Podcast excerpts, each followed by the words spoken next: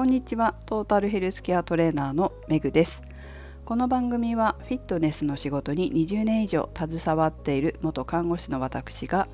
独自の視点で健康やダイエットに関する情報を解説し配信する番組です。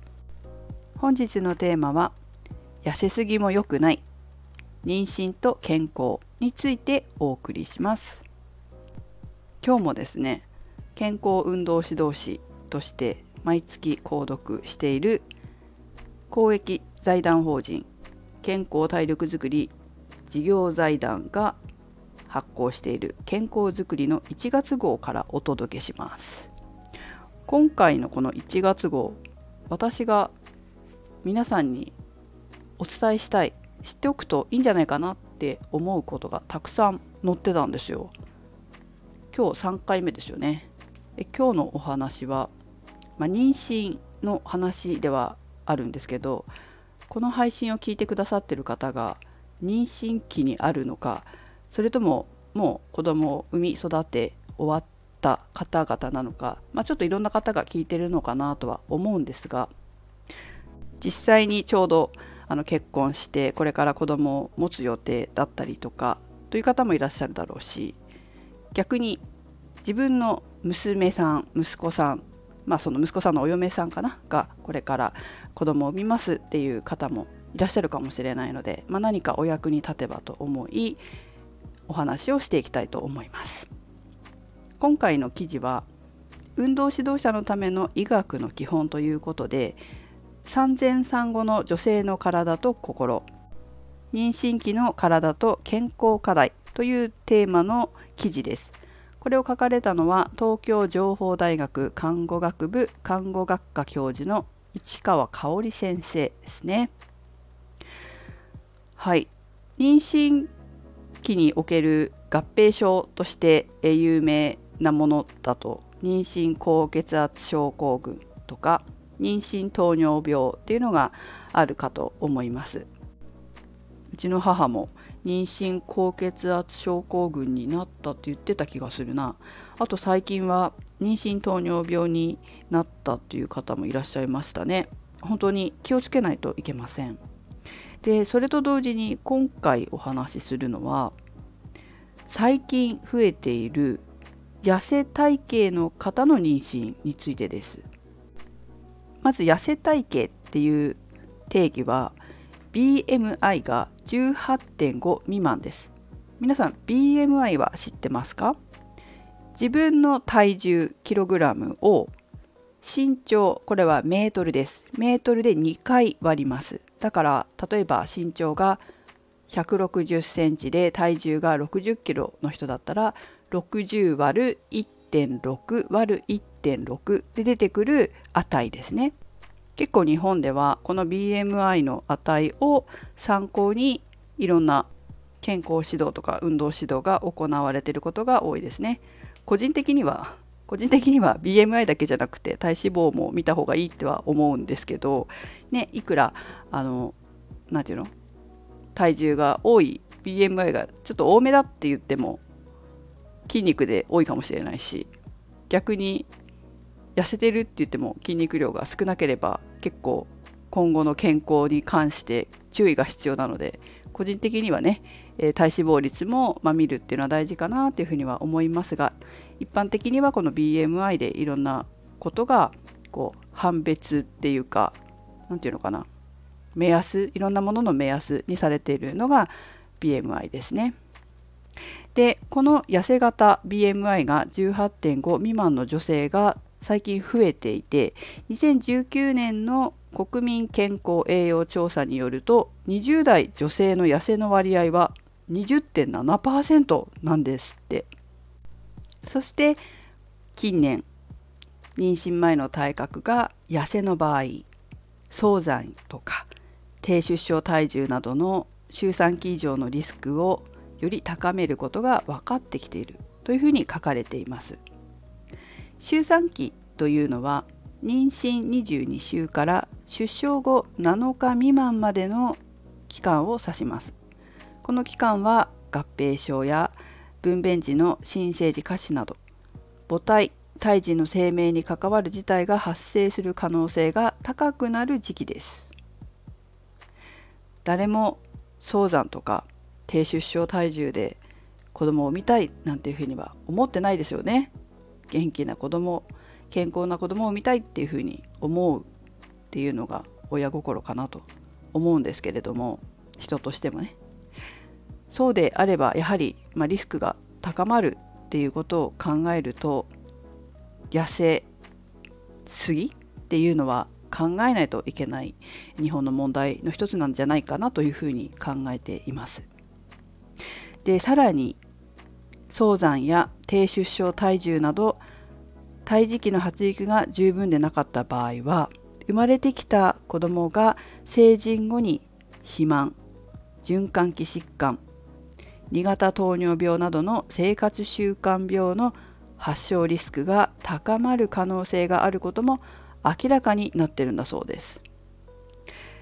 ちなみに低出生体重値っていうのは何グラムぐらいのことを言うのかと言いますと 2500g 未満を低出生体重時と呼びさらにその中で 1500g 未満を極低出生体重時 1000g 未満を超低出生体重時というふうに呼びます。私は2700だったかな？だったのでえまだ低出生体重時ではなかったですがちょっと少なめだったというふうに言われています。ね誰も好き好んで子供をね体重少なく産みたいなんて思ってないですけどでもなるべくそういうリスクは避けたいところですよね。自分の大切な子供が将来肥満だったり循環器疾患つまり心臓や血管などの病気それから糖尿病などになりやすくなるそういうリスクが高くなるっていうふうに言われたらなんか私なんかやっぱり嫌だなって思うんですよ。自分の大切な家族子供が将来病気になる可能性があるなんていうふうに言われたら、まあ、痩せもやっぱり良くないなというふうに感じますね。確かに綺麗で美しいかもしれないけれども長い目で見た時に果たしてそれって自分を含め家族も幸せなんだろうかっていうところを考えなきゃいけないかもしれません。こういうヘルスリテラシー的なところっていうのはやっぱり学ばないとわからないところでもあるので私もこれからも情報発信をし続けたいなと思いますちなみに日本では低出生体重児の割合が9.4%前後で推移しているそうで約10人に1人が生活習慣病のリスクを持って生まれているというふうに言われます。なのでまあ妊娠期間中普通は体重を増やさないようにしましょうねって言われることが多いかなって思うんですけど最近は妊娠前の BMI によっては適切に体重を増やすように指導の目安が示されているということでした。この記事には妊娠中の体重増加指導の目安というのが書かれてます。ちょっと読み上げますね。えっ、ー、とこれ URL 添付しておくので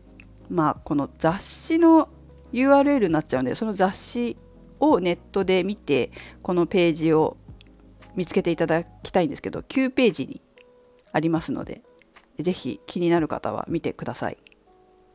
妊娠中の体重増加指導の目安妊娠前の体格が痩せつまり18.5未満の方は体重増加量の目安が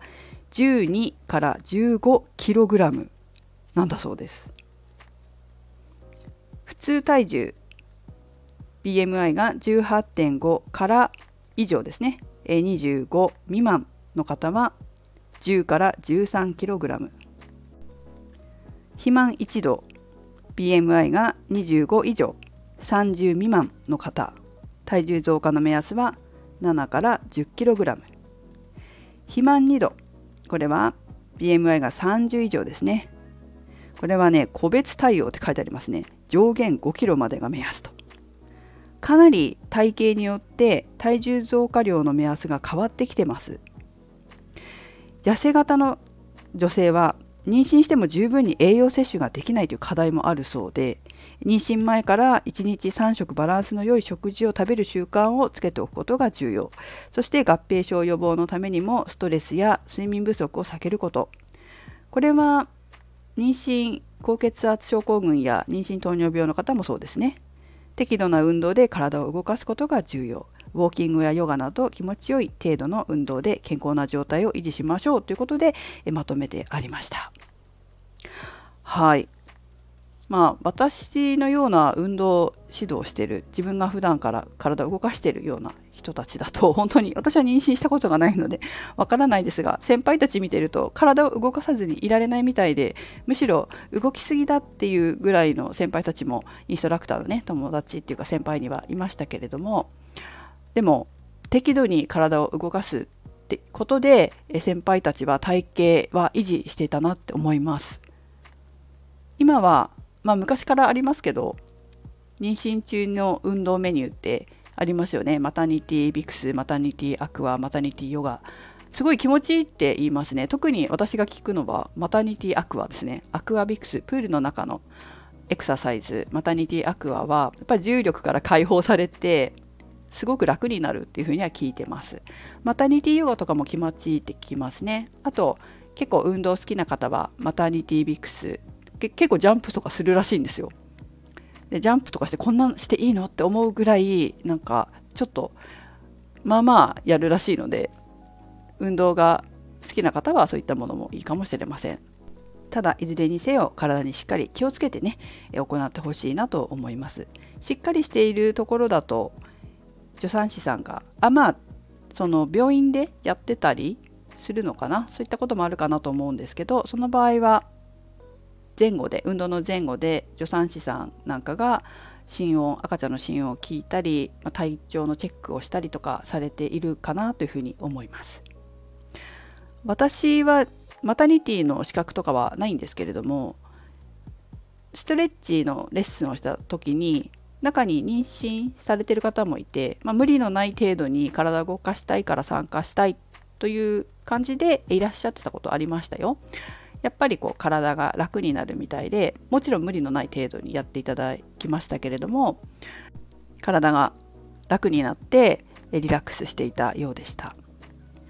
はいということでえ今日は妊娠と健康痩せすぎも良くないという話をしました、まあ、周りの方皆様の周りの方もしくはご自身のお役に立てればと思います。はいということで痩せすぎも良くないということですね。適切に体重体脂肪率をコントロールして健康を維持していきましょう。それではメグでした。